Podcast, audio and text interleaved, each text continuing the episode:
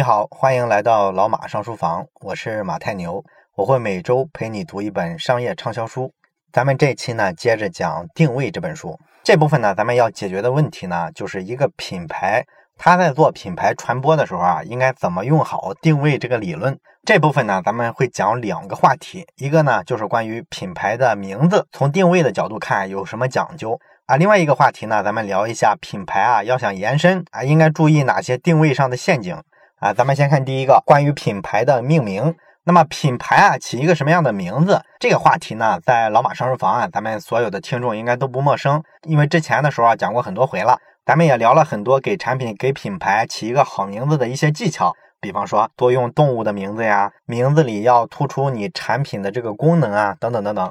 但是所有的这些命名的方法呢，其实归结起来呢，更多的是在术的层面。这期啊，定位呢，它实际上是一种营销的战略，所以呢，你从这个战略的层面看一个名字怎么才叫好名字，可能跟这个具体的方法呢就不太一样了。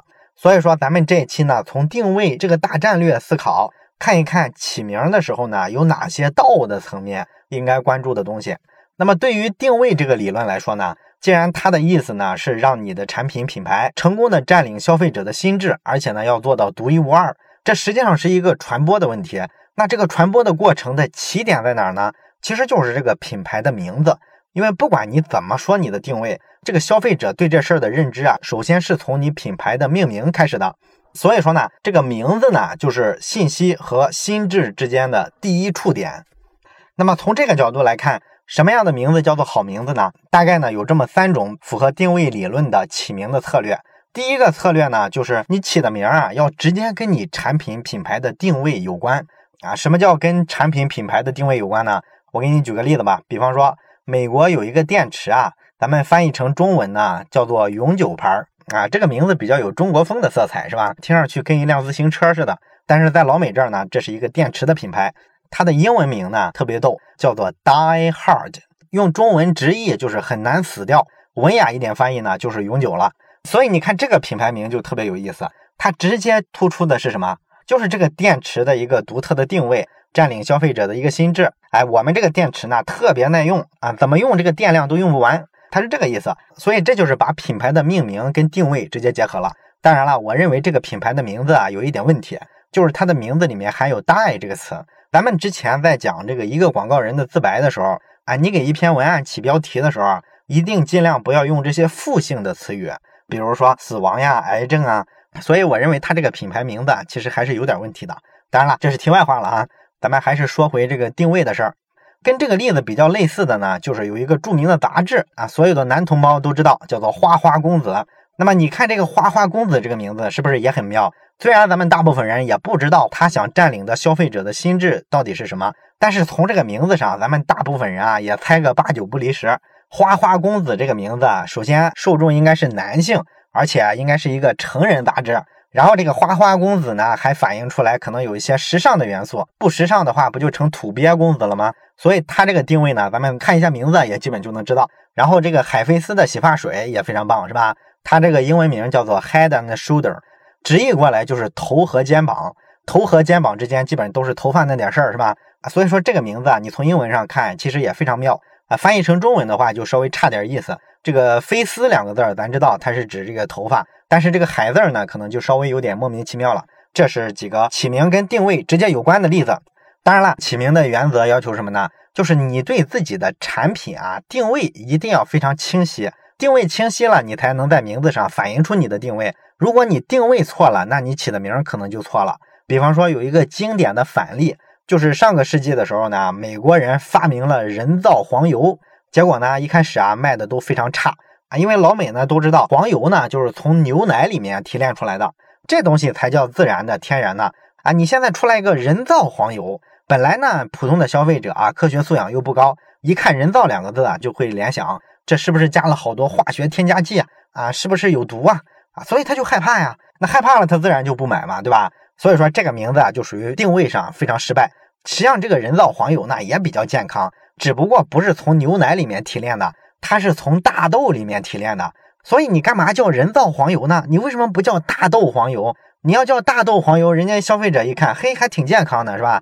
啊，牛奶毕竟还有点腻，是吧？你要是里边带着大豆，他可能还觉得更健康呢。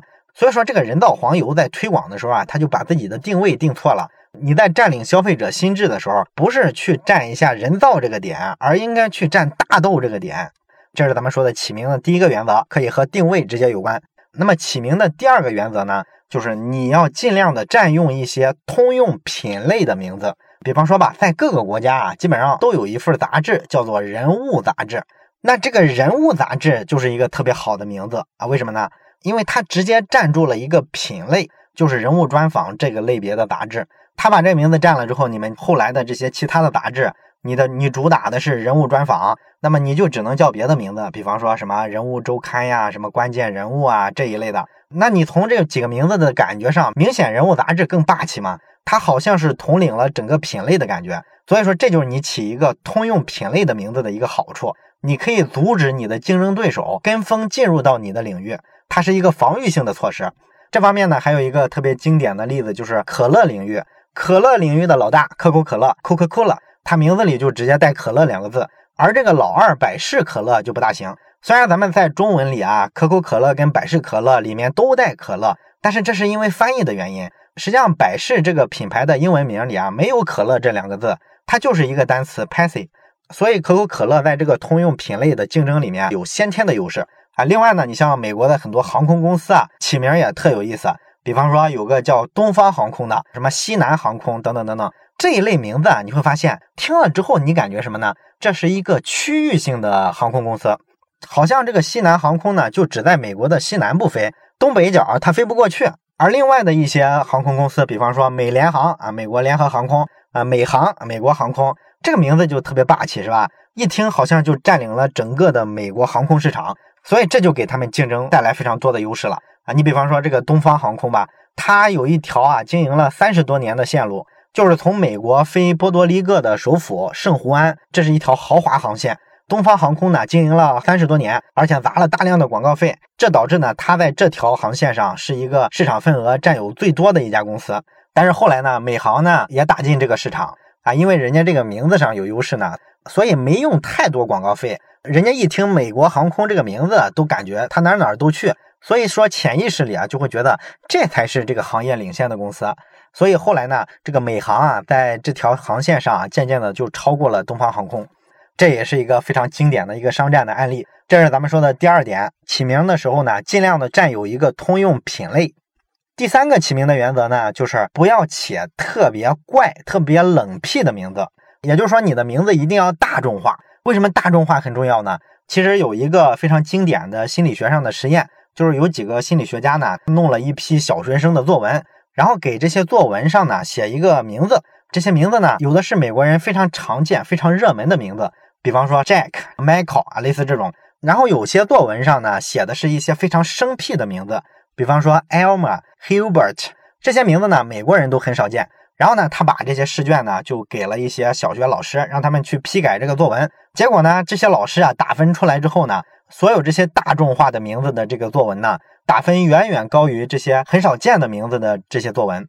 这个就反映出来，你起一个大众化的名字多重要。另外呢，也有人去研究过美国总统的名字，发现呢，美国总统起的这个名字啊，无一例外全是在美国非常大众化、非常热门的一些名字。所以说呢，你起名的时候呢，一定要选一个热门的名字。但是这个地方注意啊，起一个热门的名字不代表你要蹭热点啊。什么叫蹭热点呢？比方说吧，你行业里啊有一个特别牛的企业，然后你去跟他起一个差不多的名字，去蹭人家的热点，抱人家的大腿。这个办法呢，如果说你这个企业没啥追求，你只是想去碰个词儿，然后获得一点关注，获得一点流量啊，甚至故意的让消费者以为你是一个著名的品牌，这事儿呢，应该说你还是能获得一些收益的。但是如果说你这个品牌啊有相当的优势，你也挺有追求，想成为一个行业里的前几名的竞争者，那这种策略你就坚决别干啊。这里呢，咱们举一个例子，咱们都知道一个轮胎品牌叫做固特异 （Goodyear）。然后美国呢还有另外一家轮胎品牌，跟它这个名字啊非常像，叫做固特里奇 （Goodrich）。这个固特里奇呢，实际上是美国第一家销售钢带组五线轮胎的公司。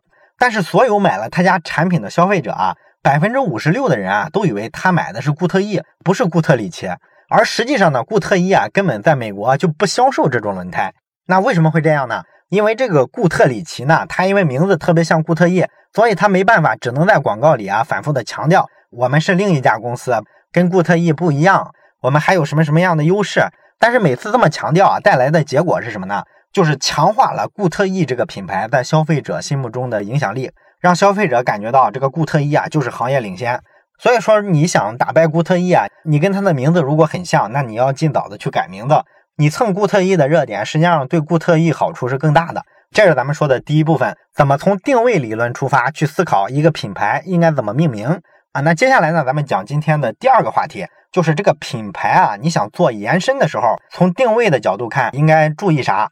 实际上呢，任何一个品牌做大了之后，都想扩展自己的业务啊。那么这时候呢，陷阱就特别多了。定位这本书里呢，讲了常见的两个错误的战略。一个战略呢，就是你一个产品火了之后，你马上就推出产品的升级版或者一个降级版。啊，为什么要这么干呢？一般的逻辑是这么思考的：假如说你这个产品呢，占领的是中产阶级，那么你就琢磨，我能不能打一个高端市场，或者说我在打进中低收入人群。所以说呢，我就在原有产品的基础上做一个升级，做一个降级，这样我不就能覆盖全部的人群了吗？我不就市场占有率非常高了吗？这是很常见的一种思考逻辑，是吧？但是这个逻辑呢是有问题的，因为你原先的产品成功了，一般来说呢，是因为你准确的定位在消费者的头脑里，消费者这时候对你建立的这个认知是非常牢固的，而你去做一个升级或者降级，都很可能会打破这种原有的平衡。你比方说吧。iPhone 是现在所有手机市场上最好的手机，价格呢也是最贵的。所以说呢，咱们对它的定位呢，就是它是行业领导者，它是一个高端机型。但是 iPhone 前几年呢推出的 iPhone SE 这个手机呢，实际上是一个 iPhone 手机啊打这个中低市场的尝试。结果呢，这个手机出来之后呢，咱们看这个舆论上对这个手机其实很不友好，批评都很严厉啊，说这是有史以来啊最不受欢迎的 iPhone 手机。因为这个手机相比其他的机型来说，确实没有卖成爆款嘛，在这个中低价位上，它也竞争不过一般的安卓手机。这就是因为呢，低端机这个认知跟原有的 iPhone 的定位实际上是冲突的，而你呢又都用了 iPhone 手机的品牌的名字，所以说这会造成一个认知失调，好多人呢就不愿意买这个 iPhone SE。那你说我在一个市场站稳了，我想打一下临近的高端的或者是低端的市场，我不能用原先的品牌，那我应该怎么办？很简单，你做一个新产品啊，你看宝洁的这个洗发水，它有多少种啊？特别多啊，什么海飞丝、飘柔、沙宣，都是做洗发水的。它为什么不做一个海飞丝升级版、海飞丝降级版？为什么不这么干？就是怕造成这种定位上的混乱。所以说呢，人家就推出好几种不同的产品，进行一个产品组合，这样把高中低端的所有的消费人群一网打尽。也包括说这个手机上，你看华为的手机低端的系列叫做荣耀，这个荣耀上连华为的 logo 都没有，它就是希望把这个中低端的产品呢，用一个子品牌啊去覆盖，这样呢，大家就仍然对华为认为是一个中高端的机型啊，你卖四五千块钱呢，别人都愿意接受啊。如果你这个低端机做的太多，实际上定价想再往上拉是非常困难的。这方面小米就有经验是吧？一直喊性价比，结果呢，你再出新的机型。你发现这个定价上涨的时候呢，压力非常大。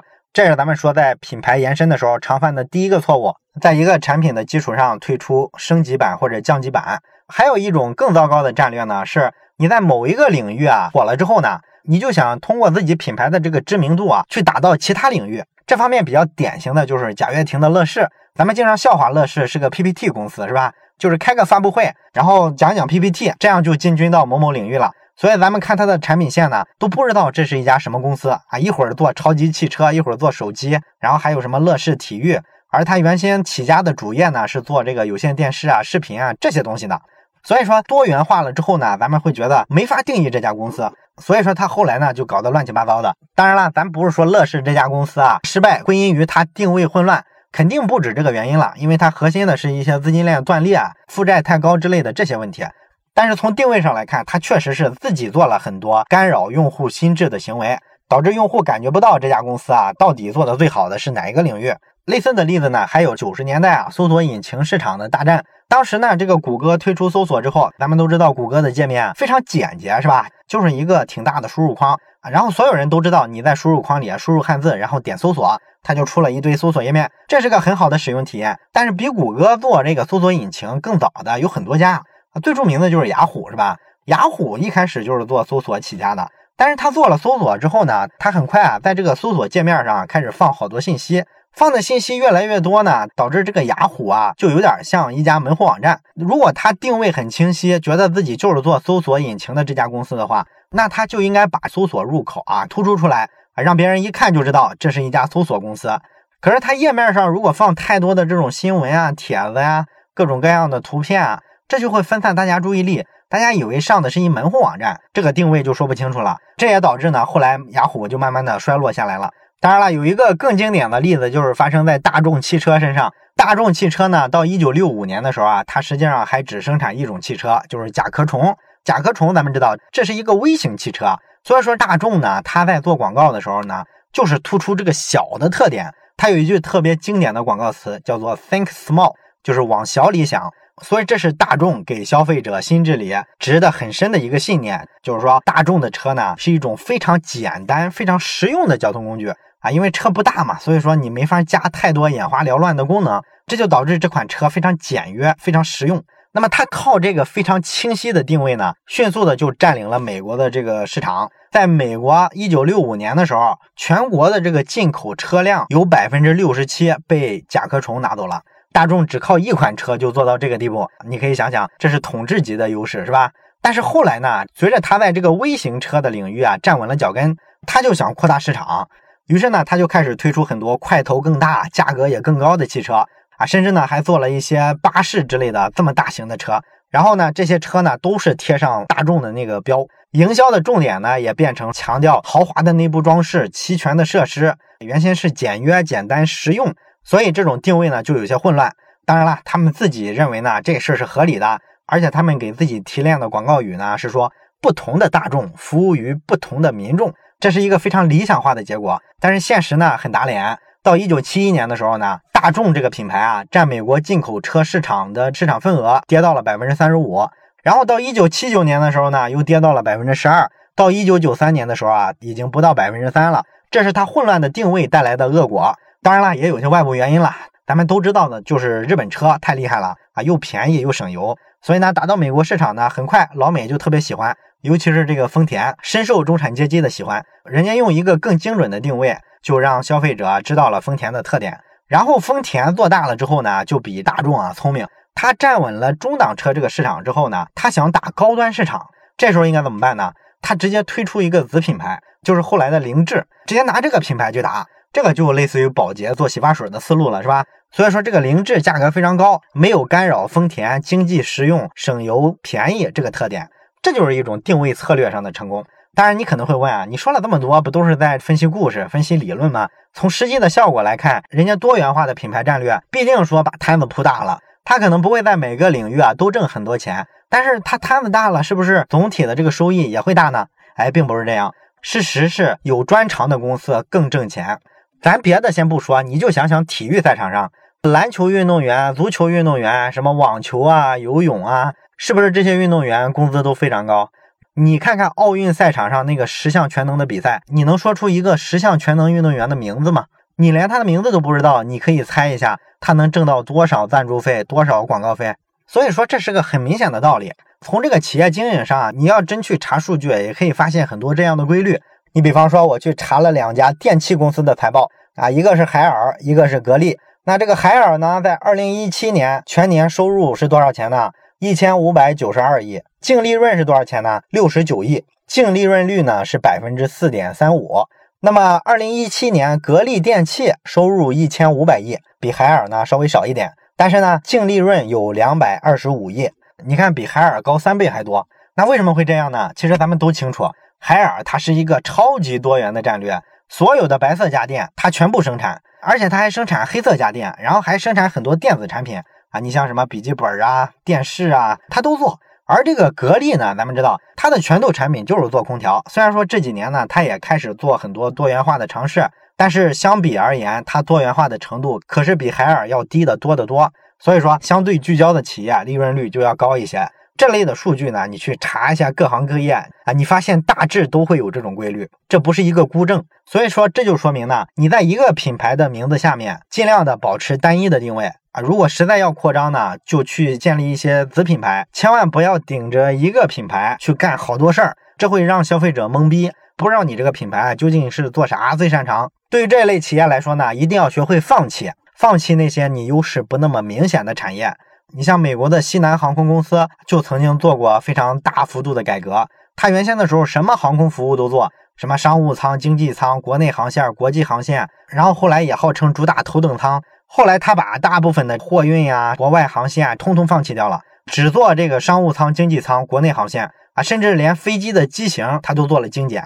我不要那么多机型，我只要波音七三七一种机型。他靠这个就重塑了自己的优势。而它的竞争对手像什么西北航空啊都消失了。后来，哎，所以说这是定位给我们一个非常重要的启示。当然了，你可能会说，我们其实经常也能看到很多反例嘛，用一个企业品牌去做多元化，这种例子在商业世界也有啊。你比方说谷歌，这可是全球最火的两三家高科技公司之一了，你不能说它不成功吗？谷歌除了搜索引擎，它还有很多其他产品啊，比方说谷歌地图、谷歌翻译、谷歌邮箱、谷歌学术，还有什么谷歌应用商店，这不很多吗？定位这本书的作者爱丽丝和杰克特劳特呢，他们认为呢，并不是说这事儿啊就只是我们说的对，只要用一个品牌多元化就一定会失败。但是从整个商业世界来看，这样成功的例子是很罕见的。那么你说什么时候可以做这种一个品牌下面多个产品的品牌延伸呢？实际上有非常严格的限定条件，大概呢要符合五个条件才能这么干。哪五个条件呢？第一个，看你的预期销量。如果说你通过判断你这个产品的预期的销量，你觉得你这个产品呢，未来很有可能占领市场，这样的产品呢，你就不要轻易的去做这个品牌延伸。如果说你判断你的产品呢，未来的这个销量啊不大乐观，那你这时候就可以改，因为你这个赛道没希望了，换个赛道未尝不是一个好的开始嘛。这是第一个预期销量。那么第二个要看的就是竞争啊，在没有竞争的地方，你就不要用这个品牌延伸策略，因为这地儿没有竞争啊，你这个产品在这儿就是一枝独大。所以说，你坚持你原有的定位，一定就是最好的。除非说这个地儿竞争特别激烈，激烈到说你必须不停的玩点花活，给消费者点新刺激，不然消费者就抛弃你了。这种领域可以用这个品牌延伸的策略。第三一个要看的叫做广告支持啊。如果说你这个企业广告开支非常大，那你这时候一定要坚持你最早的品牌的定位，不要轻易去做品牌延伸，因为你广告预算大的话，代表你的传播能力也强。也就代表你占领的消费者心智越牢固，这么牢固了，你干嘛要去改呢？改了之后会引起大混乱。所以说，广告支出大的时候啊，就不适合品牌延伸。第四个叫做影响啊，影响是指什么呢？就是说，你看你这个产品啊，对未来影响大不大？如果你是一个特别创新的产品，那这时候你千万不要轻易的做改动。如果你只是一个挺一般的产品，也改变不了这个时代，那么你的影响就比较小。所以你可以去尝试品牌延伸。第五个呢，是指你的销售方式啊。如果说你是那种需要上货架的产品，那么你就轻易的不要做品牌延伸，因为消费者在货架上找产品的时候比较主动，他都是找啊让他记得非常牢的那个产品，这时候定位一定是起作用的。所以这类产品你轻易不要改。但是那些销售代表啊上门推销的产品啊，你就可以尝试一下品牌延伸的战略。这种产品呢，消费者在购买的时候，实际上你的主动性要弱得多。所以说，你如果用一个特别响亮的品牌名，虽然说他不知道这个品牌还生产这种产品，但是他可能更容易啊接受，更容易尝试，毕竟是个名牌嘛。所以说这个地方呢，逻辑是不一样的，有很多思辨在里面。好了，通过这一期内容呢，咱们了解了，对于一个品牌来说，如果想用好定位这个理论，那么你首先需要起一个好名字。起一个好名字呢，你可以从定位本身思考，也可以从占领一个通用的品类思考。另外呢，要注意啊，千万不要去起一些很怪的名字，一定要尽量的热门大众化。第二点呢，就是你做品牌延伸的时候呢，一定要注意，不要轻易的去做品牌扩张的策略。不管你是做一个产品的升级还是降级，或者说用同一个品牌去扩张到相近的品类，这都是非常危险的，都容易冲散消费者对你这个品牌原有的一个认知啊。所以说要谨慎，如果非要做的话，尽量可以采用多品牌的策略。这就是咱们这期讲的内容。那么讲到最后呢，我想你可能有一些疑问，就是对这个定位理论啊会有一些怀疑，特别是在现在这个时代，咱们看这个七十年代的一个广告营销理论，到底对我们来说有哪些东西仍然是有借鉴意义的，而哪些东西呢，又是明显的它已经过时了的？啊，你怎么去思辨这事儿？这个呢，你可以好好想一下。也欢迎你呢在留言区写下你的感受。下一期的时候，我会跟你一起讨论一下这个问题。我是马太牛，这里是老马上书房，感谢你的收听，祝你每期都能收获新的启发。